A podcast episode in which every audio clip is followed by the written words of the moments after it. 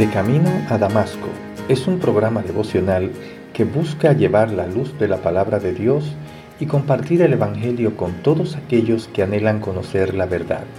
Y llega a ustedes a través del Ministerio Evangelístico Misericordia y Justicia en la voz de Yanco Lucero Cruz, un servidor quien les habla.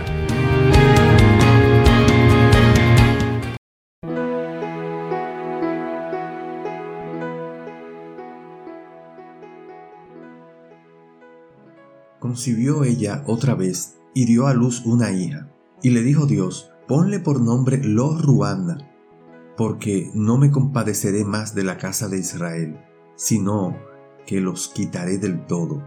Mas de la casa de Judá tendré misericordia, y los salvaré por Jehová su Dios, y no los salvaré con arco, ni con espada, ni con batalla, ni con caballos, ni jinetes. Oseas capítulo 1, versículos del 6 al 7.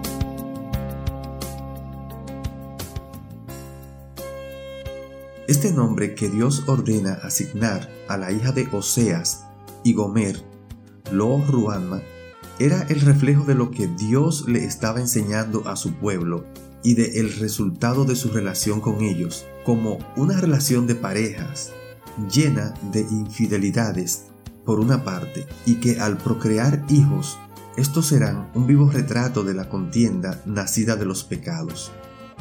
Lo Ruama significa sin misericordia. Así que en este nombre encontramos resumido el juicio de Dios por medio de una contienda. La razón capital era que habían rechazado el conocimiento que Dios le había enseñado a través de su palabra y en el verso 1 del capítulo 4 Jehová habla de la vida pecadora en vez de la justicia y la santidad que Dios había esperado de su pueblo. Dice, oíd palabra de Jehová, hijos de Israel, porque Jehová contiende con los moradores de la tierra, porque no hay verdad, ni misericordia, ni conocimiento de Dios en la tierra. Perjurar, mentir, matar, hurtar y adulterar prevalecen y homicidio tras homicidio se suceden, por lo cual se enlutará la tierra y se extenuará todo morador de ella con las bestias del campo y las aves del cielo, y aun los peces del mar morirán.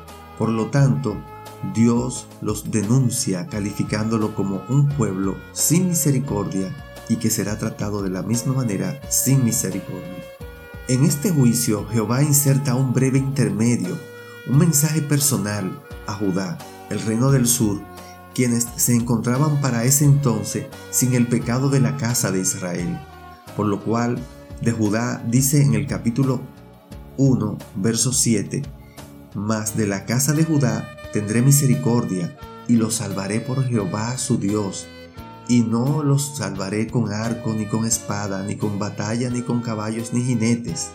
Pero, eso sí, Judá es advertido de no hacer igual que Israel en el capítulo 4, versos del 15 al 19, donde dice, Si fornicas tú, Israel, a lo menos no peque Judá, y no entréis en Gilgal, ni subáis a Betabén, ni juréis, vive Jehová, porque como novilla indómita se apartó Israel. Lo apacentará ahora Jehová como a corderos en lugar espacioso. Efraín es dado a ídolos, déjalo. Su bebida se corrompió, fornicaron sin cesar, sus príncipes amaron lo que avergüenza. El viento los ató en sus alas y de sus sacrificios serán avergonzados. Amigo, amiga, es significativo que el Señor siga manteniendo una esperanza para todo aquel que se arrepienta y declare que, como en Judá, se podía hallar misericordia. ¿Estás luchando contra la culpa y la condena? ¿Te sientes mal por algo que hiciste hace años? o algo que pasó ayer. No importa cuánto tiempo haya pasado, el pasado sigue siendo el pasado. Lo hecho, hecho está, y solo Dios puede encargarse de eso ahora. Tu parte es admitir tu error, arrepiéntete y recibe la nueva vida que hay en Jesús. En Lamentaciones, el profeta Jeremías nos anima con la noticia de que la misericordia de Dios es nueva cada mañana. Todos los días Él te da un nuevo comienzo. Debemos llenarnos de gozo y contento.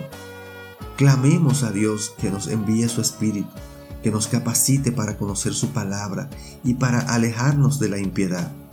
Podemos tener un nuevo comienzo todos los días y recibir su misericordia. Oremos. Dios, estoy tan feliz de que tu misericordia sea nueva cada mañana. Puedo comenzar de nuevo todos los días a causa de tu amor, misericordia, compasión y fidelidad hacia mí. Señor, capacítame para corresponderte haciendo tu voluntad. En el nombre de Jesús. Amén.